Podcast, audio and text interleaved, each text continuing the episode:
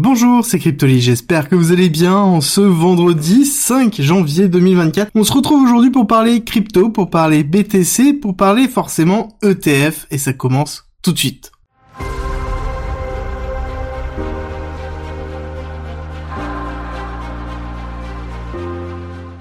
Aujourd'hui est censé être un grand jour, en tout cas c'est ce qu'on commence à nous dévoiler petit à petit. On commencera par un tweet de Goku qui nous explique que, en effet, on a peut-être une source proche du dossier de l'ETF BTC qui nous dirait que demain on va avoir une validation. En tout cas, on attend ce qu'on appelle a big day, un grand jour pour les ETF, spot, BTC. Est-ce que ça va être la validation? Est-ce que ça va être le refus? En tout cas, c'est ce que la journaliste Jacqueline Minelec nous dit. Et euh, plusieurs autres sources commencent à nous dire qu'en effet, on devrait avoir, en ce vendredi, une réponse, ou en tout cas des éléments suffisants pour pouvoir déterminer si oui ou non on aura une réponse.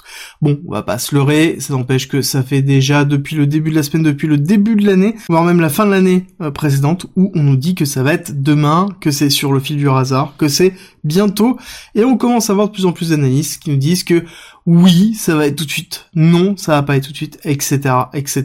Ça importe assez peu, somme toute. Dans tous les cas, ce qui est sûr et certain, c'est que on essaie de créer de la volatilité, le fait d'avoir cet afflux de nouvelles crée de l'incertitude, crée de l'engouement, et derrière va créer de la volatilité, peu importe la typologie de réponse que l'on aura. En tout cas, ce qui est sûr aussi, c'est que on a euh, une pression qui est très forte sur la SEC, mais est-ce que cette pression entraînera la validation forcément? Ça, c'est encore une grande question. Comme d'habitude, on a des analystes qui sont pour, des analystes qui sont contre. Ce qui est sûr et certain, c'est que ça se rapproche. Ça se rapproche tellement que, que lorsqu'on a eu la cassure baissière déjà du début de semaine, on a eu le retour de Buy the Deep qui était absolument partout. Et ce qui est très intéressant parce que justement, c'est une typologie que l'on a lorsque l'on a une préparation d'un sell-off. Donc, encore une fois, on fait très attention à cette typologie, à cette titrologie et à l'ensemble des articles qui t'apprennent un petit peu de recul par rapport à tout ce qui est en train de se passer. Surtout que à côté on a d'autres analystes. Alors j'aime bien parce que on a Raoul Paul, ancien cadre de Goldman Sachs. Voilà, ok, cadre de Goldman Sachs, il y en a déjà un paquet. Et je pense qu'il y en a des bons comme il y en a des très très mauvais. Donc on ne sait pas déjà ce qu'il faisait dans la vie, ni euh, depuis combien de temps il est parti de Goldman Sachs, qu'est-ce qu'il fait maintenant. Bref, on a un analyste sorti nulle part qui nous explique qu'il y a 60% de chances qu'on soit dans un cycle normal, 20% de chances que tout se passe en amont, donc sous-entendu un cycle qui soit peut-être plus court que prévu et qui commencerait aujourd'hui, et on a 20% de chances qu'il sera dans un hypercycle euh, qui ressemble plus entre 2012 et 2013 voire même 2015. D'accord? Donc à voir si oui ou non. Bref, dans tous les cas, la personne qui est en analyse, euh, pour moi, reste quand même relativement... Euh, enfin voilà, on, ne sait pas qui c'est. Donc pour moi, il y a assez peu d'intérêt à donner ça, mais c'est juste pour vous montrer encore une fois que on pousse des nouvelles pour donner des nouvelles. Ça n'a pas forcément un gros intérêt, encore une fois. Par contre, pourquoi je vous montre ça? Parce qu'il y a un intérêt aussi, ça m'a poussé une réflexion, qui est, je vous ai souvent parlé de la notion de sell the news, mais je vous ai pas dit comment reconnaître si on était réellement dans un bull run suite à ces nouvelles-là, et si on avait réellement un influx de liquidité, comment on le verrait? Et ça va être le but aussi de cette analyse technique d'aujourd'hui. Autre petite nouvelle, on a bien la pression régulatoire de la SEC qui est toujours bien présente, avec derrière, suite à la validation des euh, inculpations autour de TerraLab et de Terraform avec l'UST, donc le dollar qui été utilisé dans euh, Terra Luna. En l'occurrence, ils veulent utiliser ce qui, ce qui a été validé par rapport à l'UST contre le BUSD, voire même contre Coinbase. Alors chose qui est totalement différente, hein. je rappelle que l'UST était un stablecoin algorithmique qui était validé contre le Luna et contre une partie de collatérale, alors que le BUSD était échangé contre un dollar et était backé contre un dollar, d'accord? C'est deux choses différentes, et que le BUSD c'était Paxos, donc quand même une grosse société et qui est centralisée, alors que l'UST n'était absolument pas. Je pense qu'il y a une partie d'amalgame qui essaie d'être effectuée maintenant, alors que ça n'a pas vocation. Le BUSD a quand même beaucoup plus la tête d'un stablecoin et non pas d'une securities par rapport à l'UST. Donc le fait qu'on appuie là-dessus de cette façon-là veut dire principalement que la SEC essaie vraiment de forcer la régulation autour des securities dans les cryptos et je pense que c'est ce que l'on va voir sur l'année 2024 sur tout ce qui n'est pas BTC et peut-être même pas Ethereum, mais ça c'est encore, on est un peu encore entre les deux. Au niveau des chiffres, nous avons plutôt eu des bons chiffres hein, hier. Nous avons eu une augmentation des PMI services au-dessus de l'attendu. On a un stock de pétrole qui est plutôt ok, pareil, inscription au chômage qui est en baisse, donc qui est plutôt positif aussi. Agricole, pareil, en baisse, plutôt positif aussi. Donc là, on est vraiment bien, en fait, somme toute, sauf que quand on regarde un petit peu les chiffres, on voit qu'on continue la baisse. Très intéressant, hier on a eu donc une cassure baissière, mais on n'a pas clôturé en dessous du plus bas, chose qui aurait dû être le cas si on entamait vraiment une cassure baissière, et journée d'aujourd'hui, où on est quand même dans déjà pas mal de volatilité, alors que le marché US n'est pas encore ouvert, d'accord? On a eu une grosse mèche d'ouverture d'accélération, a été ravalée, et on casse baissier. Si on a cette clôture baissière au-dessous de ce niveau-là, on aura une indication pour aller chercher, pour moi, la target suivante, qui est 4600, dans lequel on a une grosse zone de support. On retrouve ici ce premier top, ce second top qui a été effectué, dans lequel on ira certainement euh, toucher pour ensuite se structurer soit à la hausse, soit faire une petite encartade pour aller toucher ce niveau de euh, Fibonacci pour ensuite repartir. Ça on verra au fur et à mesure, mais en tout cas pour moi on reste dans une tendance baissière court terme, ce qui se valide aussi chez le Nasdaq. Hein.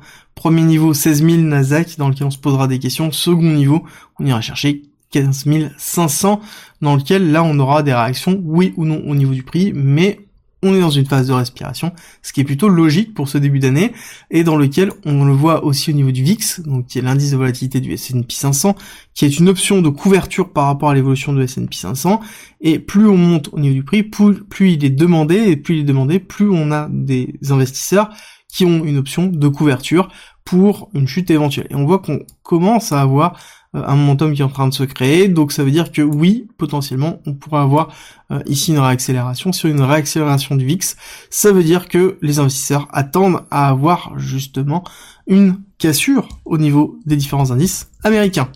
Côté BTC, alors on a eu une réaccélération haussière, on va le regarder euh, tout à l'heure en court time frame, mais ça va être intéressant déjà de revenir sur cette notion euh, d'hypercycle. Admettons, on arrive sur une validation des ETF BTC. Cette validation euh, entraîne un apport de liquidité qui est beaucoup plus conséquent, qu'on n'a pas cette notion de sell the news, ou en tout cas très court terme, et qu'on entame tout de suite dès mi-janvier, dès début janvier en fait, un super cycle.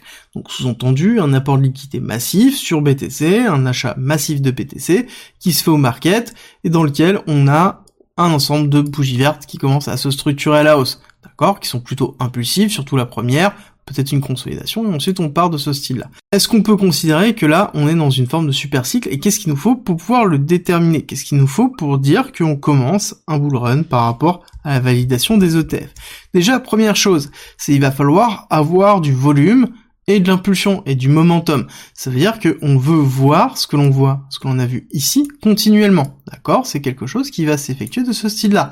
Rappelez-vous ce que l'on a vu dans cette partie-là ou dans cette partie-là. C'est exactement ce que l'on souhaite avoir, d'accord, sur le précédent cycle, 2020-2021, c'est ce que l'on a vu, et c'est ce que l'on souhaite. On souhaite voir des bougies qui font 7, 8, 9% sur euh, plusieurs semaines d'affilée avant d'avoir une respiration, pour ensuite repartir sur un ensemble de bougies qui réaccélèrent, et on veut casser dans tous les cas la TH. Tant qu'on ne casse pas la TH, tant qu'on n'a pas en fait ce momentum haussier, on n'est pas dans une phase de bull run et d'injection de liquidité. Alors c'est là où l'injection de liquidité est très importante terme-là, c'est pas pour rien, c'est parce que on va vouloir avoir de la liquidité qui rentre. Hop, donc pour la liquidité qui rentre, c'est plusieurs facteurs. Un, le montant de stablecoin qui repart. Quand on prend un petit peu de recul, ici on est en weekly, on voit que ça c'était le niveau top bull run sur 2022 avant la chute de Terra Luna, d'accord On est bien la cassure de Terra Luna euh, effective. Et ici, on aurait la réaccélération, donc on voit qu'on est vraiment sur une phase de début, D'accord? On est quand même relativement loin des plateaux des 147 milliards.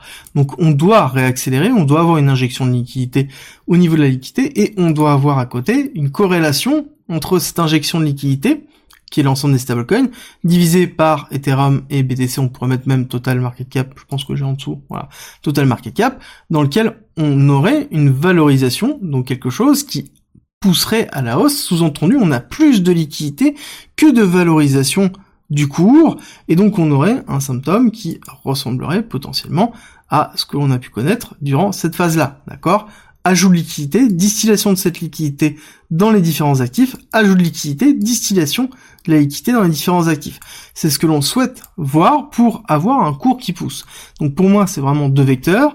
Tant qu'on n'a pas ces deux vecteurs-là, donc un, ajout de liquidité, deux, transfert de cette liquidité vers les crypto-assets, et en même on pourrait rajouter le troisième que je vous ai donné tout à l'heure, c'est du volume et de la volatilité à la hausse avec des bougies d'impulsion réellement pour pouvoir partir à la hausse. Là, c'est vraiment les trois choses qui vont déterminer si on part sur un momentum ou pas. Ensuite, est-ce qu'on est dans une notion de super cycle La notion de super cycle sous-entend que on aurait pu de gros bear market, on aurait des petits bear market, etc. Pour y arriver, dans tous les cas, il faut retirer les dernières épées de Damoclès. Les dernières épées de Damoclès sont les épées de réglementation et de régulation. D'accord? Tant que c'est présent, on aura toujours, en fait, des possibilités de crash et on aura toujours des possibilités d'interaction et toujours une forme d'incertitude. Et Deuxième chose, on aura toujours en crypto, et je pense que malheureusement ça mettra beaucoup de temps avant qu'on ne l'ait plus, c'est on peut avoir des très gros hacks, comme on peut avoir aussi des très grosses arnaques à la FTX ou à la Terra Luna, ou en tout cas des projets comme Terra Luna, qui peuvent éclater en vol. Encore une fois, est-ce qu'avec une plus grosse réglementation on aurait pu éviter Terra Luna? Je ne suis pas forcément sûr, sûr que ça aurait pu être évité. Et donc Terra Luna, pour rappel, c'est ça c'est vraiment la grosse cassure baissière. Donc pour moi, oui, on peut arriver dans un super cycle, mais est-ce que c'est encore trop tôt? Peut-être, on verra bien déjà avec la réglementation et l'afflux potentiel des liquidités des institutionnels. Au niveau court terme, on voit bien qu'on maintient toujours l'oblique avec ce retracement que l'on a eu, respiration. Si on regarde vraiment court terme, on voit bien qu'on a fait une grosse respiration, est allé retester le top précédent et on a comblé une grosse partie d'imbalance. Il nous reste encore une partie d'imbalance qui est non comblée. Là-dessus, c'est plutôt classique. Hein. Donc pour moi, on pourrait avoir une nouvelle réattaque pour pouvoir se structurer ici.